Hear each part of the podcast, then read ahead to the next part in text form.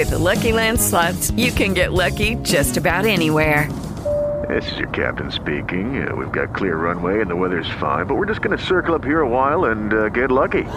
No, no, nothing like that. It's just these cash prizes add up quick. So I suggest you sit back, keep your tray table upright, and start getting lucky.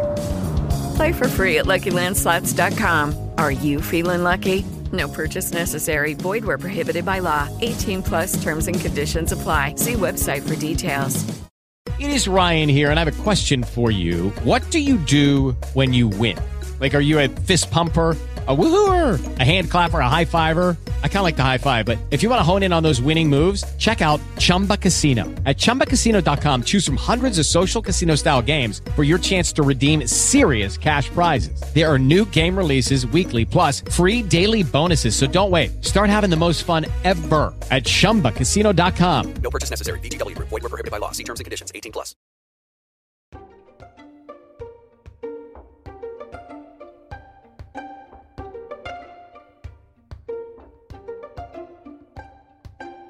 Seis meses han pasado desde el último episodio de podcast Finanzas y algo más.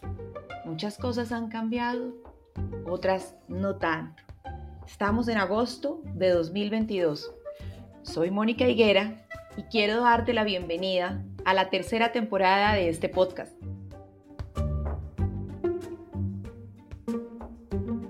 Hoy me acompaña Juan David Ballén, quien ha estado en varias oportunidades en nuestro podcast, precisamente porque su visión de la economía, su manera de explicar, son claras y nos permiten dar una aproximación un poco más cercana a lo que sucede, entender con palabras sencillas, en un lenguaje claro y con unas ideas simples que vienen de algo muy complejo, lo que es nuestra economía.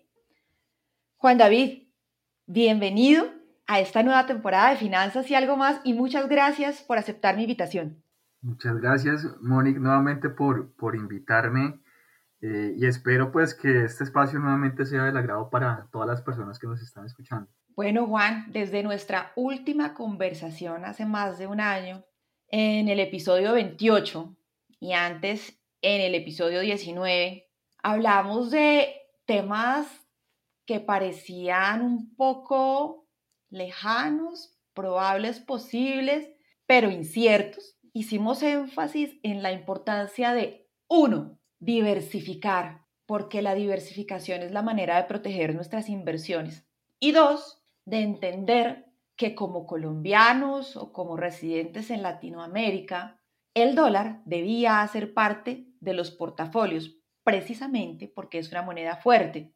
Hemos dicho en nuestras conversaciones que antes de pensar en invertir tenemos que tener claro nuestra disposición de recursos, el horizonte, el propósito, el tiempo, nuestro perfil y la propensión al riesgo. Juan David, cuéntame, ¿qué ha pasado? ¿Cómo nos fue con esos vaticinios?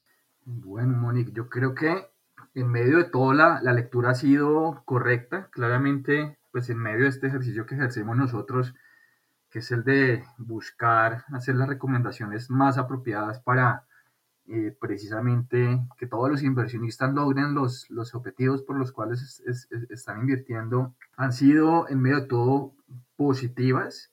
Nosotros la última vez que hablábamos, pues estábamos como viendo unas economías que estaban reaccionando a, plena pandemia, teníamos unas tasas bajitas, teníamos una inflación bajita, teníamos un dólar también que estaba en un nivel bajito, teníamos una economía que estaba comenzando a salir de, de una recesión, eh, también un, un empleo eh, que se había deteriorado pues por, por, por, la, por la misma crisis. Y pues llega la vacuna, llega la vacuna y lo que comenzamos a ver es una recuperación de todos esos indicadores económicos, entonces vemos cómo resurge la inflación, resurge el incremento de tasas de bancos centrales, el crecimiento económico a nivel global también comienza a, a, recuperarse y el dólar pues comienza a surgir y en especial en todos los países emergentes eh, que en cierta medida era como parte de esa, de esa lectura que veníamos haciendo. A mí personalmente me gusta hacer mucho como seguimiento a todo el tema macroeconómico en, en varios cuadrantes, que yo de, de, denomino como cuadrantes en los cuales pues nosotros encontramos diferentes condiciones económicas y diferentes tipos de estrategias de inversión. Por ejemplo, un cuadrante 1, que es un cuadrante de equilibrio, que es cuando todo está relativamente bien, un cuadrante 2, que es un cuadrante reflacionario, que es cuando la, la, inflación sube y el crecimiento económico también se recupera, suben las tasas de interés, entre otras cosas. Tenemos un cuadrante número 3 en el cual pues nosotros denominamos deflacionario, que es cuando las cosas pues, no están tan bien, el crecimiento viene cayendo y la inflación viene cayendo, y un cuadrante número 4 que es un cuadrante estanflacionario, que es un cuadrante en el cual pues, la inflación sube y el crecimiento económico se, se ve golpeado. Haciendo un balance de lo que ha sido los últimos meses y años, veníamos pues de, de ese cuadrante número 3, que era el cuadrante recesivo, el cuadrante reflacionario por la pandemia. De ahí pasamos a un cuadrante número 2, que es un cuadrante reflacionario, porque surgía la inflación y, subía, y surgía también el crecimiento económico. Y en estos momentos estamos en un cuadrante número 4, que es un cuadrante estanflacionario, es decir, tenemos una inflación alta a nivel global y unos crecimientos económicos que, pues de hecho, esta semana se confirman que Estados Unidos está en recesión, entonces son crecimientos económicos que, que son débiles y en ese sentido, pues ahí es donde nos encontramos en estos momentos. Hacia el futuro creemos que van a haber varios cambios, que tal vez hablemos ahorita más adelante, y es que ya nos vayamos a dirigir a otro, a otro cuadrante, que es el cuadrante número 3, que es el cuadrante deflacionario. Esa es la forma como me parece a mí más apropiada organizar todo lo que viene sucediendo, y dependiendo del cuadrante en el que estemos, pues uno debe tomar diferentes tipos y decisiones de, de, de, inversión. En el caso del cuadrante, por ejemplo, eh, reflacionario, lo que uno busca es cubrirse ante la inflación, eh, invertir en activos que sean cíclicos. En el cuadrante estanflacionario, uno quiere estar cubierto aún ante la inflación y buscar activos que sean un poco más defensivos en el caso de, las acciones. Y en el cuadrante deflacionario, pues también tocarán tomar decisiones al respecto, pues para digamos que obtener rentabilidades de acuerdo pues al escenario económico en el que nos encontremos. Si te entiendo bien, lo que quieres expresar es que la inversión y el proceso de construcción de la inversión es dinámico y se debe ir rebalanceando y ajustando dependiendo al momento de la economía en el que estemos. Y fíjate que esto lo digo porque veníamos de una inflación muy baja y de unas tasas de interés muy bajas en el mundo y hoy tenemos el escenario contrario, que es unas tasas de interés disparadas en el mundo y una inflación altísima. Entonces, ¿qué crees tú que sea la mejor manera en este momento de la economía y del ciclo de considerar instrumentos para proteger el capital? ¿Qué deberíamos hacer las personas de común que tenemos nuestro dinero y nuestras inversiones pensando quizás en proteger este capital? Bueno, yo creo que la primera consideración, como tú, tú, bien mencionas, es que toda nuestra vida es completamente dinámico. Y, y, también cuando uno hace análisis económicos y los análisis de decisión de, de, de inversión, nada es estático y las cosas están constantemente cambiando. Entonces, yo creo que lo primero que uno tiene que hacer es precisamente saber dónde está parado y como mencionado ahorita, pues creemos que estamos parados en unas condiciones económicas que nos, que nos quieren decir que estamos en un escenario inflacionario, inflación alta y crecimientos económicos débiles. Y en este nuevo como régimen que denominamos nosotros, al cual ya, ya creo que varios países han entrado, que es el régimen, el régimen deflacionario o el, o el régimen recesivo, en ese tipo de, de, escenarios lo que uno tiene que buscar son alternativas de inversión en cierta medida muy, muy defensivas. Entonces, en el caso de no estar buscando alternativas de inversión en activos de riesgo, lo que uno tiene que buscar son aquellas, pues precisamente en las cuales si la economía se está debilitando, pues mis inversiones se vean lo menos golpeadas. Entonces pueden ser, por ejemplo, decir, por decir algo, acciones que sean anticíclicas, que características eh, o, o, un ejemplo más puntual pueden ser acciones eh, de servicios públicos, de energía, entre otras que, digamos, suelen y se caracterizan por tener un buen desempeño en este tipo de escenarios.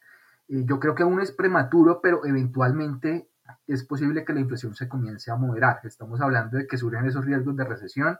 Y en una recesión normalmente lo que uno tiende a ver es que la inflación tiende a descender. Y ya hay varios indicadores que nos sugieren que la inflación se está moderando, porque cuando uno mira commodities agrícolas, por ejemplo, maíz, trigo, el mismo precio de insumos, cuando uno mira metales como el oro, como el cobre, cuando mira el precio de commodities energéticos como el petróleo, pues uno ve que ya han venido cayendo, unos más que otros, pero ya no están en nuevos máximos y se han venido debilitando, excluyendo el gas que sí, sí, sube un poco pues por todo lo que se está viviendo en Europa eh, y lo que se viene alrededor de, del invierno. Pero en términos generales estamos ya viendo una moderación en los precios de esos eh, commodities que al final en algún momento se termina transmitiendo al consumidor eh, y termina moderando esas expectativas de inflación. Entonces, una vez, digamos que veamos ese punto de inflexión, lo ideal también es tomar eh, alternativas de inversión. En el caso de la renta fija, por ejemplo, que sean títulos que, que estén denominados en tasa fija, tal vez esa exposición en títulos indexados, que en estos momentos muy seguramente los inversionistas tendrán una alta exposición porque como la inflación viene subiendo, lo ideal es que uno tenga ese tipo de, de, activos, pero si la inflación se comienza a moderar, tal vez yo bajaría un poco esa, esa, esa, exposición y buscaría algo de exposición a títulos en tasa fija, porque si bajan las tasas de interés por la recesión, pues esos papeles van a tener un buen, un buen desempeño. Y en el caso del dólar, yo creo que el dólar, eh, aún como estamos apenas iniciando pues estos temores de recesión, pues el dólar va a seguir fuerte, pero una vez sepamos que comienza el nuevo ciclo económico, el dólar se debilitará. Entonces yo aún tendría esas posiciones en, en, dólar, pero le estaría seguimiento, haciendo seguimiento para eventualmente tal vez bajar algo de, de exposición en ese, en ese tipo de, de, de, activos. Entonces, tal como tú dices, o sea, esto es dinámico, uno tiene que estar haciendo constante seguimiento precisamente para tratar de determinar cuáles son las mejores alternativas de inversión según esas condiciones que se estén viviendo en cada momento. Hay muchos factores que están afectando la economía colombiana y no solo la economía colombiana, sino la economía global. Mencionábamos el tema del conflicto de Ucrania que ha presionado el precio de los cereales, el precio del gas también hablábamos de la inflación por la demanda que estaba represada y que todo el mundo se la consumirá al tiempo. Entonces, todas esas cosas afectan la economía de Colombia y la de todo el mundo. El fenómeno de la inflación no es solo en Colombia, se da en todos los países en este momento, por lo que hablamos. Y, querer decir esto es porque queremos bajar un poco esa sensación de que lo que está ocurriendo en Colombia es solo en Colombia. No, Colombia hace parte de un continente y hace parte de un mundo que está conectadísimo. Por eso es que hablábamos de la importancia de exponerse a los distintos activos, de tener dólar, de diversificar, para poder compensar cuando se presentan los movimientos de un lado o del otro. También hay algo y es que en los mercados se mueve la incertidumbre por los temas de política y no solo pasa aquí, pasa en todos los países. Si el cambio en la democracia es de un lado hacia el otro, como ha pasado en Colombia, que ahora la democracia es hacia el lado de las políticas de la izquierda, pues los mercados esperan una cosa, se preparan, se anticipan. Pasó en Chile, pasó en México, pasó en en Europa en su momento cuando se dieron las elecciones de cambios de política, cuando comenzó el tema de izquierda en España. Entonces, lo que queremos con esto es traer a colación que todo esto afecta, pero es parte de los movimientos normales de la política, que desde que se respeten las instituciones, la constitución y la democracia, un país como Colombia, que siempre ha sido fuerte en la implementación de sus políticas económicas y monetarias a través del Banco de la República con su independencia y ha sido un buen pagador de deuda, pues será y seguirá siendo una alternativa interesante vista desde los ojos internacionales que buscan invertir en activos de países emergentes y en este caso Colombia es un emergente. Con esto quisiera preguntarte, Juan David, en términos de la diversificación del portafolio, ¿tú consideras que Colombia y los países emergentes, vistos desde el punto de vista internacional, son o podrían ser considerados como una alternativa interesante? Bueno, nosotros creemos que esa expectativa para países como el nuestro y el resto de países emergentes el resto de países emergentes va a ser positiva porque estamos en lo que nosotros denominamos como un nuevo ciclo eh, de boom de commodities eh, a nivel global que tiene que ver mucho también, primero pues con unas condiciones económicas que una vez superemos la recesión van a comenzar a demandar más commodities y segundo estamos en medio pues de todo lo que es la, la transición energética que nos ha llevado a que la producción de muchos de, de, esos commodities se haya visto afectada y como la demanda se mantiene y ha sido creciente, pues los precios sigan, sigan siendo altos. Entonces, en ese sentido, nuestras, nuestras economías dependen mucho de los commodities y mientras los precios de los commodities sigan siendo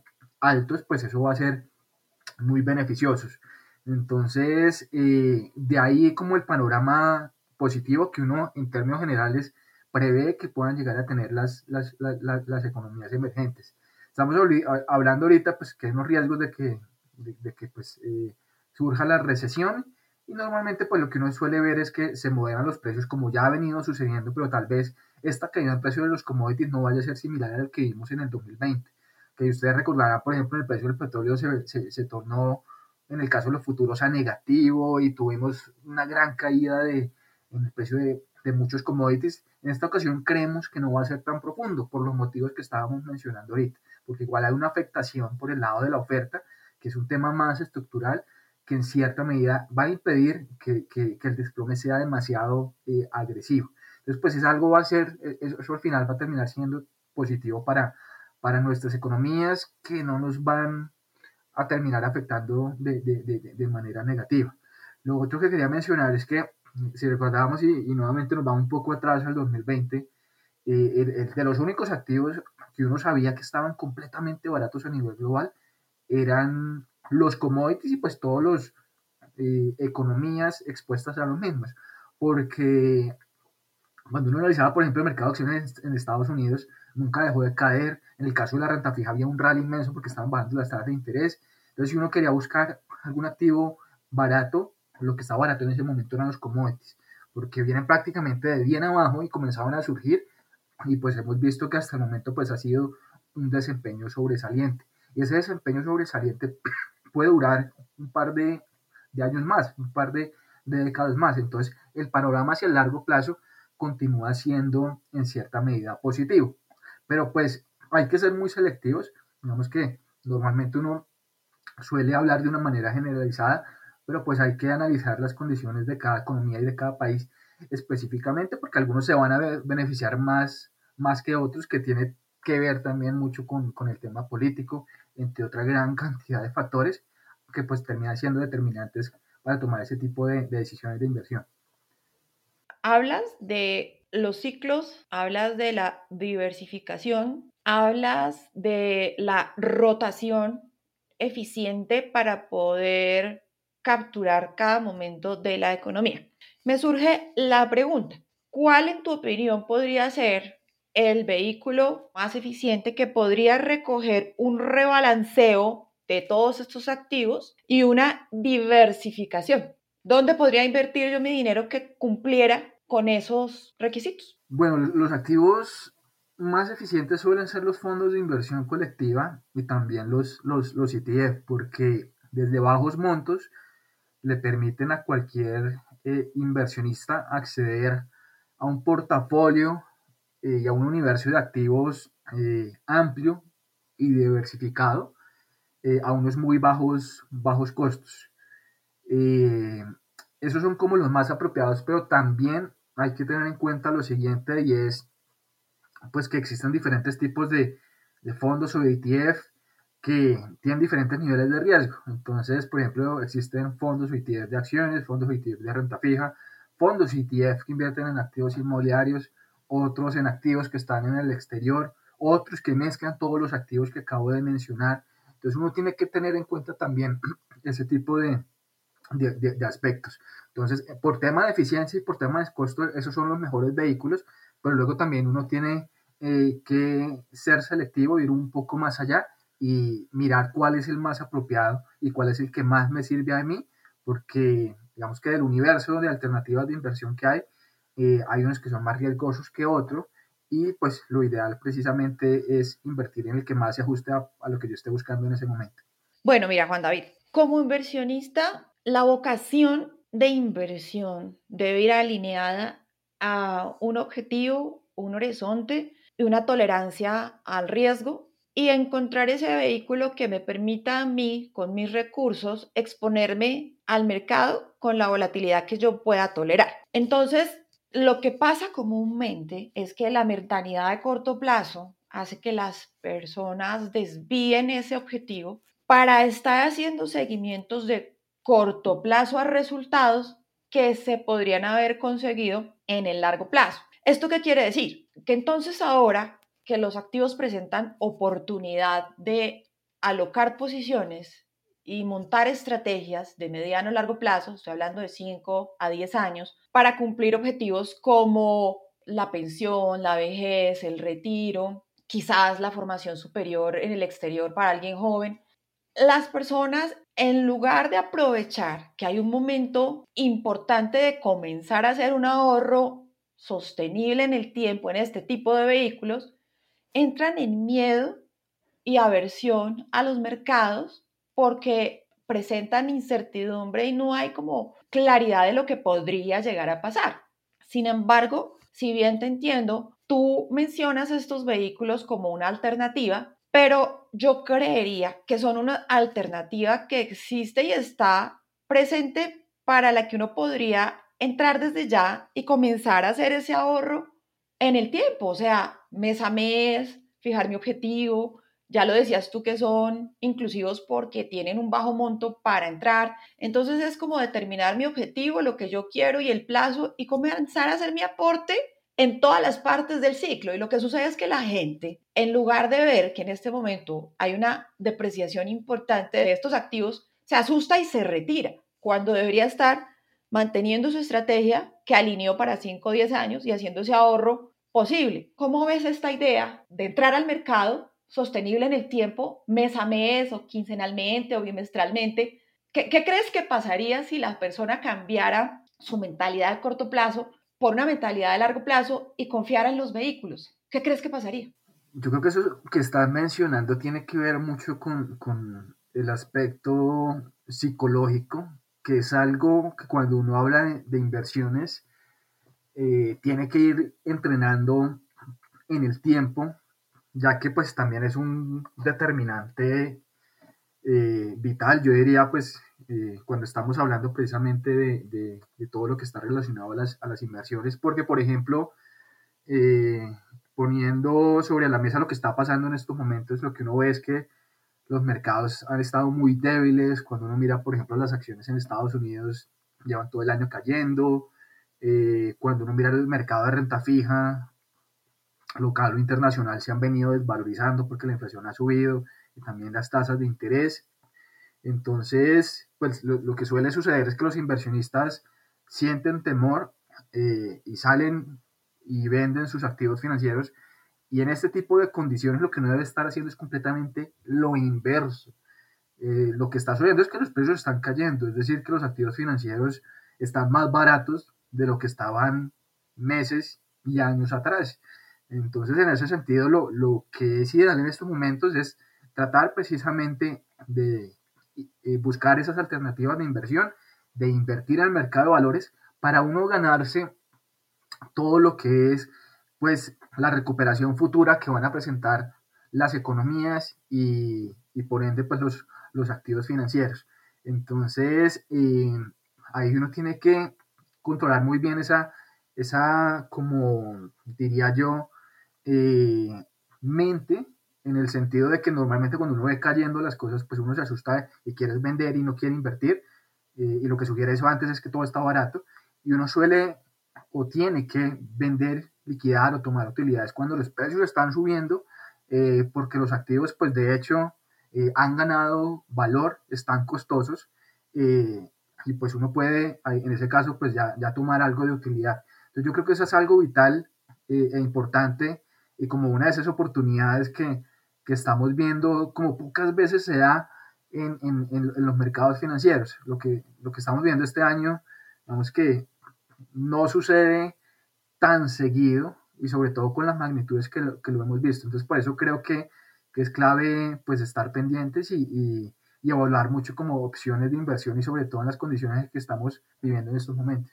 De acuerdo, Juan David, porque hay muchas oportunidades, pero el miedo se apodera del inversionista y hace que tome malas decisiones porque desalinea su propósito de inversión, su horizonte y su objetivo para volverse un especulador de corto plazo. No todas las personas tienen la capacidad de entrar a comprar y vender acciones, comprar y vender renta fija, comprar y vender dólar o euro, hacer coberturas en las diferentes alternativas de inversión por activo. Y eso sí lo hace un vehículo como un fondo de inversión.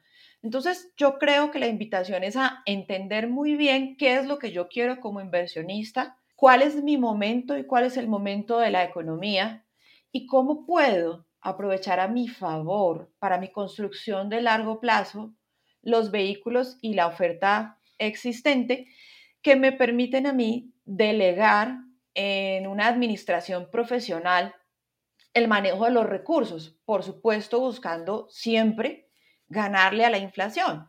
También es importante para un inversionista entender lo que está haciendo, entender cuál es el negocio, entender el producto, porque eso es responsabilidad del dueño del dinero. Si bien las entidades que administran portafolio y los asesores que trabajan en las entidades tienen una responsabilidad, también la responsabilidad es del inversionista adentrarse un poco más en lo que sucede con su dinero lo que sucede con los vehículos y lo que sucede en la economía. Es parte de responsabilizarse y esta es la invitación del podcast.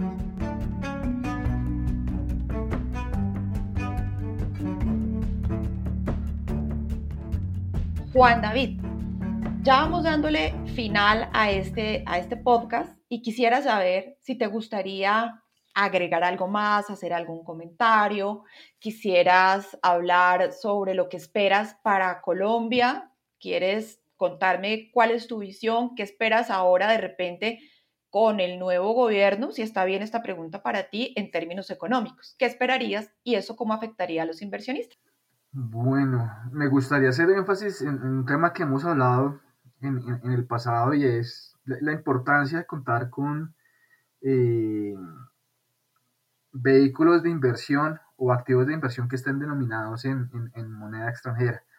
Nosotros hablábamos esto hace mucho, hace pues de que comenzara pues a ceder todos esos ruidos de, de, recesión, también pues todos esos temores que han venido generando pues los procesos de elecciones aquí en la, en la región, porque un portafolio ideal tiene que tener exposición en activos que estén denominados en moneda extranjera ya que nosotros decimos que, eso suele ser como una válvula de escape. Cuando las cosas dentro de nuestra economía, dentro de nuestro país está mal, normalmente lo que uno tiende a ver es que nuestra moneda pierda valor y el dólar comienza a surgir. Entonces, si uno tiene inversiones en moneda extranjera, pues eso ayuda a amortiguar un poco pues, ese golpe que se, que se termina viendo reflejado en los activos eh, dentro del país. Entonces, sigo haciendo mucho énfasis en, en, en, ese tema y yo creo que cada vez más muchas de las personas que nos están escuchando pues eh, son más conscientes de la importancia que es tenerlo porque en el caso nuestro tenemos un dólar que, que está en máximos históricos y pues eso los hace eh, repensar un poco todo ese tipo de situaciones. Entonces sí es algo que, que, que, me gusta hacer a mí mucho, mucho, mucho énfasis. Y pues respecto a, al panorama local, yo creo que pues como es completamente natural lo que estamos viviendo ahorita dentro del país, ya que es la primera vez que vamos a tener un gobierno de izquierda. O sea, si uno lo compara con el resto de, de, países de la región, muchos de ellos ya han tenido esa experiencia. Nosotros no, es la primera vez eh, en, en, la cual vamos a estar. Eh, y en ese sentido, pues es completamente compre, com, comprensible que eso termine generando incertidumbre, nerviosismo y, y temor en, en, muchas personas. Eh, y más que nada porque mm, aún no sabemos a ciencia cierta, pues cómo terminaría siendo el nuevo, el nuevo gobierno. Eh, yo creo que para, para, conocer precisamente lo que hay es que dar algo de tiempo. Entonces, en ese sentido, pues esperemos eh, un año, dos años, que veamos precisamente eh, pues cómo termina evolucionando y pues actuando el gobierno entrante.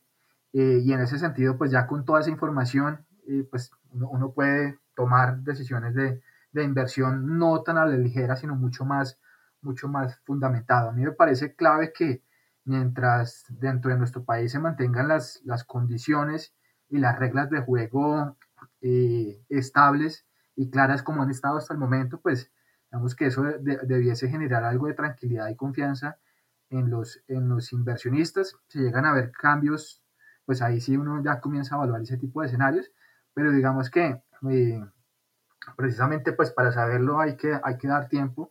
Eh, e igualmente, eh, pues dada la coyuntura, es ideal continuar teniendo precisamente para afrontar como todos esos escenarios que puedan llegar a venir a futuro, contar con inversiones que estén completamente diversificadas. Y cuando hablo de diversificadas, no solo también es en el tema de, de moneda extranjera, sino también eh, pues en activos de, renta fija indexados, también en, activos de renta variable eh, que funcionen precisamente como una manera defensiva para eh, las condiciones que estemos en, cada uno de esos momentos. Entonces uno puede jugar y precisamente cubrirse en ese sentido a, cualquier escenario que podamos llegar a presentar a futuro, tanto interno como, como externo, que ya mencionábamos al comienzo del podcast, también termina siendo muy, muy desafiante. Totalmente de acuerdo, me parece importante rescatar de, este podcast el tema de la inflación y lo que se espera a futuro con la corrección de los precios de los commodities y quizás tal vez con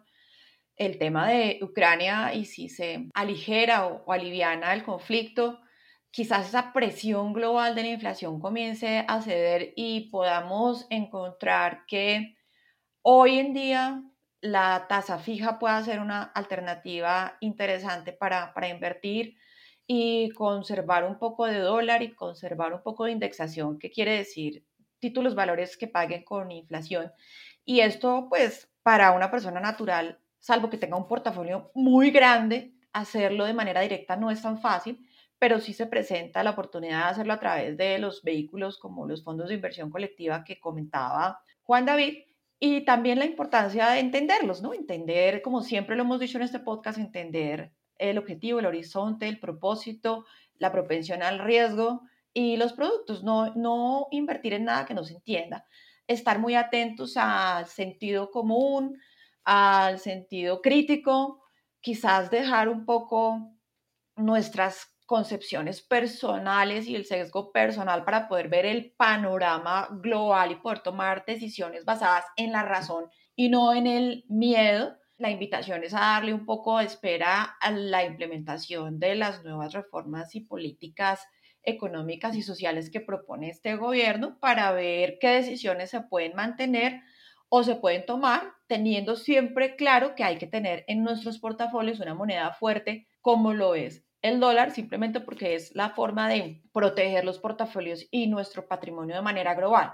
Y en esto quisiera decir que si yo voy a tener un ahorro en dólar, es preferible que yo no vuelva a mirar el cambio en pesos. Yo tengo que pensar en un objetivo en dólar, porque si no me voy a volver loco. Me voy a descontrolar de ver que si bajo 100 pesos, 200, 300, no quiero pensar que el dólar hace parte de mi portafolio y que lo tengo para cumplir un objetivo en dólar, sea viajar, sea importar, sea, hacer algún, exportar, importar, o hacer, hacer cualquier tipo de operación que me, me, sirva a mí dentro de mi, de mi objetivo como, como persona. Y el mío es el mío, y no puedo comparar el mío con el de nadie más, por eso es importante que me siente a repensar esto con alguien que me lo ayude a ver desde el punto de vista externo, alguien de confianza, mi asesor en la entidad, mi asesor en temas independientes, lo que sea, pero no tomar decisiones por pasión. Juan David, muchísimas gracias por este espacio. Cuéntame qué libro me vas a recomendar, porque yo sé que tú lees muchísimo y qué te gustaría recomendar ahorita a la audiencia. Bueno, yo en estos momentos estoy leyendo el libro del cambio orden mundial de Rey Dalio. Es uno como de mis autores favoritos en todo lo que tiene que ver como las inversiones y es pues precisamente un, tema muy afín de todo lo que está sucediendo en estos momentos a nivel global con lo relacionado a la desglobalización y si efectivamente eh, va a haber un cambio en moneda de reserva y pues como esa pérdida de liderazgo que ha venido teniendo Estados Unidos. Y es un libro bien interesante porque porque pues al final lo que nos trata de dar a nosotros es un mensaje de entender un poco esto hacia el largo plazo, o sea, ese tipo de cambios, por, por ejemplo, de los que se narran ahí, lo que uno encuentra es que son, son cambios que se han venido ya poco a poco dando en el tiempo que hacia futuro pues eventualmente se puedan llegar a presentar. Eso es vital para tomar esas decisiones de, de, de inversión. Entonces es, es, un libro que ahorita estoy, estoy comenzando a leer y es uno de los que les recomendarías. Buenísimo, Juan David. Juan David, revisando las notas del podcast me queda una duda. El cuadrante que hablabas tú de la, de la, la estrategia, donde hablas de los cuatro cuadrantes, el primer escenario que está todo bien, el segundo donde hay reflación, el tercero donde hay deflación y el cuarto donde hay esta inflación, ¿eso es una creación tuya o eso es una teoría económica o de dónde sale esta idea? Ya para despedirnos. Sí, es, esta idea, de hecho, la vi que la aplican mucho en Estados Unidos y me pareció interesante pues aterrizarla también aquí hacia, hacia el mercado local. Entonces he visto varias entidades precisamente que suelen hacer este tipo de, de análisis de cuadrante, de ver de en dónde estamos, hacia dónde vamos y según cada cuadrante en el que estemos como eh, qué decisión de inversión debiese tener uno en cuenta, que me pareció muy interesante aquí aplicar para, para el mercado local porque es una forma muy fácil como de resumir y de entender eh, las condiciones en que uno está y las decisiones que uno debe tomar. Bueno, pues muchas gracias. Gracias por estar en Finanzas y algo más, Juan David, y qué honor que seas tú quien inaugure esta nueva temporada después de un largo descanso en este podcast. No, muchas gracias de nuevo a ti, Monique y nos vemos en las redes sociales. Recuerden seguir a Juan David Valle en sus redes sociales. En las notas de este podcast quedará sus datos de contacto. Si este podcast es de tu interés, recomiéndalo, compártelo, envíaselo a quien pueda estar pensando en este momento en temas de inversión y necesite comprender un poco más qué es lo que está pasando, de dónde sale, por qué, para qué y para dónde va. Soy Mónica Higuera y soy tu anfitriona en este podcast que es Finanzas y algo más. Agradezco la edición a Sergio Naranjo Trujillo.